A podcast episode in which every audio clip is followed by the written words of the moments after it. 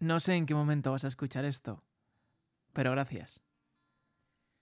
¿Qué tal? ¿Cómo estás? Feliz año, feliz 2020, primer podcast, primer episodio de este nuevo año y bueno, como ya lo comenté en el anterior, quería que este fuese especial, quería hacer algo diferente, quería que fuese un preguntas y respuestas, que hablásemos un poquito de todo y de nada a la vez y, mm, y bueno, y creo que era una manera diferente y especial de, de empezar este nuevo, este nuevo 2020. Y la verdad que estoy muy sorprendido porque he recibido muchísimos, muchísimos temas, muchísimas preguntas de todos los colores habidos y por haber. Y he recogido algunas que se asemejaban mucho unas a otras y, y bueno, voy a intentar contestar las máximas posibles, así que no me enrollo más y, y vamos allá. Bueno, Missy Rishep me pregunta cómo ha cambiado tu visión del mundo en esta década que ya se acaba. Pues bueno, eh, si me remonto al principio de la década, que tenía 20 años, que estaba en la universidad, estaba estudiando tercero de carrera, segundo o tercero de carrera, no recuerdo ahora bien, eh, pues ha cambiado, ha cambiado bastante. Soy una persona que, que ahora mismo eh, se asemeja poco a- al estudiante de marketing que, que, que- vivía por allá, por el 2010. Pero vamos, creo que es algo normal. Yo ya lo he dicho muchas veces que la vida es cambio y aprendizaje y en estos años pues me ha tocado acabar la carrera, mis primeras prácticas, mis primeros trabajos de becario, luego de junior, trabajar en cosas que la verdad no me terminaban de convencer, pero tenía que hacerlo para, para coger experiencia, para ver un poco el mundo laboral, que pues eso, pues muchas veces salimos de la carrera y nos pensamos ya que el trabajo de nuestros sueños va a llegar a la vuelta de la esquina y, y si no nos gusta, pues, pues no trabajar de ello. Y, y la verdad que trabajar en cosas que no me terminaban de convencer a mí me han, me han aportado muchísimo, me han ayudado a conocer diferentes ámbitos, diferentes entornos, experiencias y sobre todo personas. Hicieron que, bueno, me acabase decantando por, por crear contenido en Internet y, desde entonces, desde los últimos seis años, es lo que llevo haciendo. Y la verdad que todo eso eh, ha hecho que, que la visión de mi mundo, eh, mi aprendizaje interior y el cómo afronto la vida pues haya cambiado bastante desde el 2010 hasta, hasta ahora. Ursa Mese me pregunta, ¿confías en que las cosas siempre llegan a su debido tiempo? Esto es algo que se debería tratar casi en un podcast entero, pero la verdad es que antes sí que, sí que creía, o sea, no es que creyese en el destino, pero sí que pensaba que el destino actuaba y, y quedaba igual, ¿no? Pero cada día estoy más convencido que las cosas llegan a su debido tiempo si sales a buscarlas. Si te quedas sentado en, en el sofá o en la cama esperando que la vida te dé buenas oportunidades, te, te haga llegar buenas personas o te haga, no sé, hacer que tu vida sea mejor así por arte de magia, no, creo que no va a pasar. O sea, la vida, la vida te da cuando tú das. Es, es algo cíclico y es algo recíproco, pero es sobre todo cuando tú das desinteresadamente, no cuando tú das esperando recibir, de, bueno, pues voy a hacer esto porque así voy a ser mejor persona o así la vida me va a dar lo que, lo que espero de, de ella, ¿no?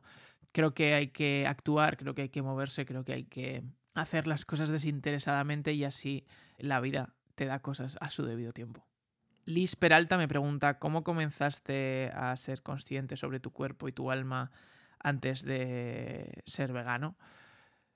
Pues, a ver, sobre el tema del veganismo me habéis preguntado mucho también. Creo que es un, creo que es un tema largo para podcast. Pero bueno, sí que es verdad que para mí el veganismo es, eh, es una consecuencia, no es un objetivo. El objetivo debe ser, eh, como bien dice Liz, tu cuerpo y tu alma. Debe ser conocerte, debe ser intentar potenciar al máximo todas tus habilidades, todas tus cualidades y, todos tus valores que hay interiormente en cada uno de nosotros. Y gracias a potenciar valores como la bondad, como el altruismo, como la generosidad, como la empatía, pues nacen acciones como, por poner una etiqueta, el veganismo. Ah, Nacen acciones como ser más solidario con, con los que tienen menos, con, con los que no tienen voz, ya sean personas eh, u animales. Eh, salen acciones como empatizar con un planeta que te lo está dando todo y, nosotros se lo estamos quitando todo. Como digo, son las consecuencias de cambios interiores. Romina me pregunta cómo estar en paz con uno mismo después de una ruptura muy fuerte. Bueno, las rupturas sentimentales, las rupturas amorosas son, son golpes muy fuertes, son momentos en los que el corazón duele, todo se vuelve cuesta abajo. Yo lo digo por experiencia, yo es lo que, lo que sentí, lo que he vivido con una ruptura, pero la paz siempre está ahí. O sea, la paz nunca, nunca se va. Sí que es verdad que lo que se interpone entre la paz y tú son todos esos sentimientos, es todo ese dolor, es toda esa esperanza o toda esa nostalgia. Y yo lo único que puedo decir es que son momentos de mucho autoconocimiento, de que falta como una parte de ti que ha estado contigo mucho tiempo y hay que centrarse en la parte que se ha quedado. Pero tanto para si acaba volviendo la otra parte como si no es un momento para conocerse más, para preguntarse más. Y yo una de las cosas que he aprendido es que mm, no hay que huir de los sentimientos, no hay que huir del dolor, no hay que huir de la nostalgia. Pienso que, hay que exprimirlos al máximo porque ahí es donde se saca el aprendizaje y donde mm, se va a superar ese, ese sentimiento. Que no digo la ruptura y no digo la persona, sino el sentimiento, porque si huyes, eso siempre te va a perseguir y nunca vas a terminar de, de encontrar esa paz que, que ansías. Xavi me pregunta, ¿crees que los gobiernos están tomando suficientes medidas contra el cambio climático? Bueno, a ver, lo del cambio climático también es un tema que trataremos en otros podcasts, pero lo único que puedo decir, eh, más allá de mi opinión acerca de, los gobiernos o instituciones, es que lo fácil es centrarse en eso, lo fácil es mirar hacia arriba y decir, bueno, eh, los gobiernos, las instituciones, las empresas no están haciendo suficiente, no vamos a acabar nunca con el cambio climático. Yo lo único que puedo decir y lo que siempre digo en las charlas que doy es que nos miremos más al interior y menos al exterior, que, que, empecemos cada uno de nosotros a hacer cambios, pequeños, grandes, los que, los que sean los que nos nazcan, porque no nos tenemos que olvidar que somos 7.000 millones de personas en el mundo y creo que tenemos muchísimo poder. Y no poner excusas o no mirar para otro lado y, pensar que la responsabilidad no está en nosotros, sino que está en los de arriba. Es evidente que, que, los de arriba tienen responsabilidad, pero nosotros también, no hay que olvidarlo. Y cuando cada uno de nosotros hagamos nuestra parte, estoy seguro que va a hacer tanto ruido y que, que ya lo está haciendo, pero bueno, y, y que se va a hacer tanto de notar que los gobiernos, que las instituciones y que las empresas van a acabar yendo por el rumbo eh, y por la corriente que, nosotros eh, estamos creando. Y no nos olvidemos que vivimos en un mundo de oferta y demanda. La oferta depende de la demanda. Si no hay demanda, esa oferta tarde o temprano se acaba. Y la demanda somos cada uno de nosotros. Entonces, demandemos lo que hay que demandar y eh, actuemos como tenemos que actuar y veremos cómo el mundo cambia como ya lo está haciendo. Y me viene a la mente una frase de Gandhi que decía, sé el cambio que quieres ver en el mundo. Noelia me pregunta qué es lo más bonito de vivir para ti. Bueno, esto es una pregunta bastante, bastante profunda, pero así lo primero que me viene a la cabeza, para mí lo más bonito de, de vivir es, es experimentar, ¿no? Es experimentar con los demás, con las personas, con los animales, con el planeta. No sé, esa, esa magia o esa sensación o ese momento que, no se puede explicar de, actuar, de cuando tomamos esas decisiones, cuando actuamos, cuando un acto nuestro cambia, cambia completamente todo, todo nuestro entorno, porque si lo piensas, el que actúes o no, actúes eh, ya cambia tu modo de, de, vida. Creo que si tuviésemos en una pared o si tuviésemos delante nuestra vida como si fuese una línea, veríamos como cada vez que tomamos tomamos una decisión o actuamos, esa línea se parte o esa línea se divide y ya no va por el camino que, estaba yendo. Y creo que es algo muy bonito, creo que es, creo que es lo más bonito de vivir, que, que nuestras propias decisiones, que nuestros propios actos acaben creando una vida. Ainhoa me pregunta por qué cuanto más buena es una persona, más sufre. Pues esto es muy sencillo cuanto más buena persona eres o el criterio de buena persona que yo considero, eh, más sufre porque más corazón eh, o más alma ha aportado a, esa relación de amistad o de amor. Cuanto más das, eh, luego más duele porque más cosas de ti ha, tocado esa otra persona o has compartido con esa otra persona. Por tanto, cuanto más te abres, luego más duele volver otra vez a, a cerrarte. Es, así, es simple, pero no por ello eh, hay que pensar que no hay que abrirse o no por ello no hay que pensar que no hay que ser buena persona o no hay que dar lo máximo posible. Al contrario, ese dolor es, Ese dolor es experiencia, ese dolor es. Ese dolor suma también, aunque no lo creas, pero, pero suma. Y yo mi consejo que doy es que, que os abráis, que, que aportéis, que suméis, que cuanto más des, más vas a recibir, ya sea de la otra persona o ya sea de la vida, de verdad. Elisa me pregunta, ¿crees en las segundas oportunidades? Pues totalmente. Ya lo he dicho antes y lo digo siempre, la vida es cambio y aprendizaje y, y, todos, todos cambiamos y todos aprendemos. Y quizá esa primera oportunidad llegó en un momento en el cual una o las dos personas no estaban preparadas o en ese momento no, no encajaban y más adelante, ya sean dos, tres, cuatro, cinco, diez años, quince, un mes, dos meses, no lo sé, esas piezas vuelven a encajar y sí que ese camino que se ha llevado, ese aprendizaje, ese cambio hace que, que esa segunda oportunidad merezca la pena. Por tanto, sí que creo en las segundas oportunidades. Sara me pregunta cómo puedes ser totalmente tú pues considero que no sé si, si en toda una vida podemos llegar a saber cómo somos realmente cada uno de nosotros. Pero Sara, para ser totalmente tú, es lo único que, que hace falta es querer, querer serlo. O sea, no escudarse en máscaras, no temer lo que digan los demás o lo que piensen los demás, no pensar cada dos por tres las acciones que vamos a, a tomar y sobre todo no tener miedo a, a escuchar a los demás y a, nosotros mismos porque es cuando más aprendemos de, cómo somos con los demás y con nosotros. A Francesca me pregunta qué es lo más importante que has aprendido este año. Bueno, pues lo más importante que he aprendido este año... Mmm, buena pregunta. Yo diría que es a escuchar. Creo que ha sido mi mayor aprendizaje este año, a escuchar tanto a los demás como a mí. Y para escuchar, una de las cosas que a mí me llamó mucho la atención, que leí, ahora no recuerdo dónde, pero la leí, es que solo puedes escuchar a alguien cuando hay silencio interior. O sea, cuando estás en paz contigo mismo.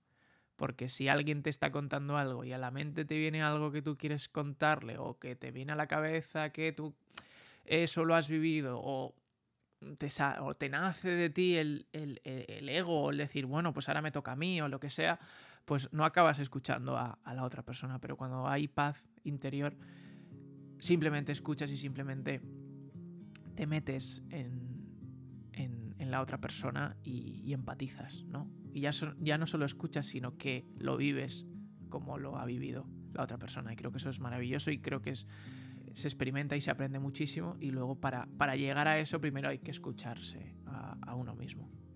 Entonces sí, diría que mi mayor aprendizaje en 2019 ha sido escuchar. Paloma me pregunta cómo te planteas este 2020, qué propósitos tienes. Pues bueno, a ver, básicamente este 2020, mm, ahora mismo que me venga a la cabeza, pues es mayor aprendizaje. Me voy ahora en menos de un mes a la India de voluntariado, voy a ser profe en, bueno, en varios orfanatos. Y luego me voy a sacar el, el título de yoga, el TTC, también allí en la India. Y luego ya pues en abril volveré a España y, no sé cómo volveré. Desde, con mi experiencia en la India no sé cómo volveré, pero, pero eso, mi, mi propósito es, es seguir amando, seguir aprendiendo y, seguir experimentando con, con, la gente que me rodea. Magalí me pregunta cómo salir de la rutina. Este también es, es, es un buen tema de podcast, pero así resumidamente, porque veo que me estoy enrollando muchísimo, es proponiéndote nuevos retos, objetivos o ya sea experimentando cosas que hasta este momento no habían pasado por, por tu cabeza, por tu vida. Yo, una de las cosas que a mí me gusta mucho es probar. Probar eh, nuevas aficiones, nuevos hobbies, tipos de libros diferentes, eh, actividades diferentes. Eh, porque pasa al igual que la comida. No has probado algo y, ya de primeras decimos no me gusta. Y un día lo pruebas y, y ya dices, ¡buah! Me encanta. Pues lo mismo pasa con actividades que, nunca las hemos hecho y, un día las hacemos y se acaban convirtiendo en aficiones o hobbies. Y lo mismo pasa con tipos de personas y, con todo en la vida. La vida es probar, es experimentar y eh, la vida es acción, o sea, es actuar. Y para salir de la rutina que se ha creado por siempre hacer exactamente lo mismo, pues probar cosas diferentes que no hayas hecho nunca. Marina, eh, ¿Qué haces para rellenar vacíos? esto es, maravilloso. O sea, esta pregunta es, muy bonita. Pienso que la vida es como si tuviésemos una casa, ¿no? Y, cada persona pues es una habitación. Una habitación muy acogedora, acogedora o, simplemente pues una habitación. Hay personas pues en las cuales pasamos menos tiempo en esa habitación y, se acaban quedando como un recuerdo y hay otras habitaciones en las cuales nos pegamos el día entero y, cuando salimos de esa habitación solo estamos pensando en volver a esa habitación porque nos apetece mucho estar ahí y hacer cosas en, esa habitación. Pero la vida pues tiene estas cosas que, las personas no son eternas y nosotros tampoco. Entonces no pienso, no pienso que, que cuando una persona se va, ya sea por causas naturales o ya sea porque esa persona ha decidido irse, haya que remodelar esa habitación. No, yo pienso que, que, se tiene que quedar tal cual, que de vez en cuando vas a poder volver a esa habitación a recordar y a vivir esos momentos que has vivido. Es que nuestra casa es infinita, es como si fuese como si la estuviésemos creando en los Sims, que puedes crear todas las habitaciones que quieras y es más cuantas más habitaciones tengas y más recuerdos tengas y más personas mm, bonitas acabes teniendo en tu vida, más rica y, un, tesoro mayor te tendrás en tu vida. Por tanto, pienso que no hay que rellenar vacíos, sino que hay, que crear nuevas habitaciones. María Lofer me pregunta, ¿crees que hace falta tocar fondo para mejorar uno como persona? Pienso que no. O sea, pienso que cuando tocas fondo no te queda otra. O sea, no, hay, ya no, no hay a dónde ir más abajo y entonces solo queda mirar hacia arriba y por tanto eh, mejoras como persona. Pero no pienso que sea la única manera. Creo que nos acomodamos en eso, nos acomodamos en que solo cuando nos van mal las cosas o solo cuando eh, hay una ruptura o hay un momento triste, un momento de dolor en nuestra vida es cuando nos miramos a nosotros mismos y, queremos aprender. Pero no pienso que, sea la manera correcta. Pienso que, que eso, que no hace falta que sea un mal momento, que haya dolor o que toques fondo para conocerte. Creo que cada día deberíamos conocernos un poco más, sin, sin que haya un motivo como tal. o sea, es que creo que no hay mayor motivo que ese, ¿no? Que, quieras conocerte para vivir tu vida lo más plenamente posible. Robert me pregunta, eh, ¿te inquieta lo que pueda suceder en un futuro? La verdad que no. O sea, cada día de verdad me centro mucho más en el presente y pienso menos en el futuro y en el pasado, por tanto, porque el pasado y futuro, eh, aunque no lo creáis, están muy relacionados y me centro mucho más en el presente y, vivo mejor, con más paz y, más, más atento y disfrutando mucho más. Y ya para acabar, Vivi me pregunta una palabra que resuma tu 2019. Pues para mí la palabra, podría ser escuchar, pero ya la he dicho antes, eh, para mí la palabra creo que sería despertar. De que cada día abres los ojos y ves la vida de manera diferente. Y creo que ese es el camino, creo que eso es lo que yo estoy aprendiendo o, he visto mucho más claro este año, que con cada cosa que aprendemos, con cada acción que tomamos, con cada persona que, llega a nuestra vida o que apreciamos más o conocemos más en nuestra vida, vamos viendo eh, la vida de diferente manera porque va cambiando nuestro yo interior y eso hace que, que, veamos la vida diferente. Entonces creo que lo bonito es levantarse cada día, despertarse cada día y ver la vida diferente. Si un día ves la vida exactamente igual que el día anterior, es que no has vivido ese día como, como había que vivirlo o no has experimentado todo lo que tenías que experimentar o te has metido en una rutina que te hace no, mejorar como persona. Por tanto, ese es, es, digamos que es el resumen, que es que cada día voy viendo la vida diferente y quiero que el 2020 siga siendo exactamente igual. Pues nada, espero que este preguntas y respuestas súper corto, porque creo que ha sido súper corto, eh, te haya gustado, que hemos hablado de muchísimos temas, eh, me he enrollado en algunos, tengo que decirlo. Bueno, también escríbeme si, si, quieres que haya más o si no quieres que haya más y quieres que solo haya temas sueltos. Y te deseo, como ya he hecho al principio, un feliz, feliz 2020, un feliz año y mi consejo, eh, si lo quieres tomar o no, es que disfrutes, es que te arriesgues, que pienses las cosas menos, hagas, hagas más cosas, ¿no? Que, que, ames a los que tienes a tu alrededor, que ames a las personas que, que aparecen nuevas en tu vida, que mm, escuches muchísimo tanto tu interior como, como, a los demás y que no te cierres a, a crecer y, y a vivir, que básicamente es eso. Así que nada, otra vez. Feliz 2020 para ti y para todos. Y que también espero de corazón que, que hablemos, hablemos mucho en este año. Un abrazo muy fuerte.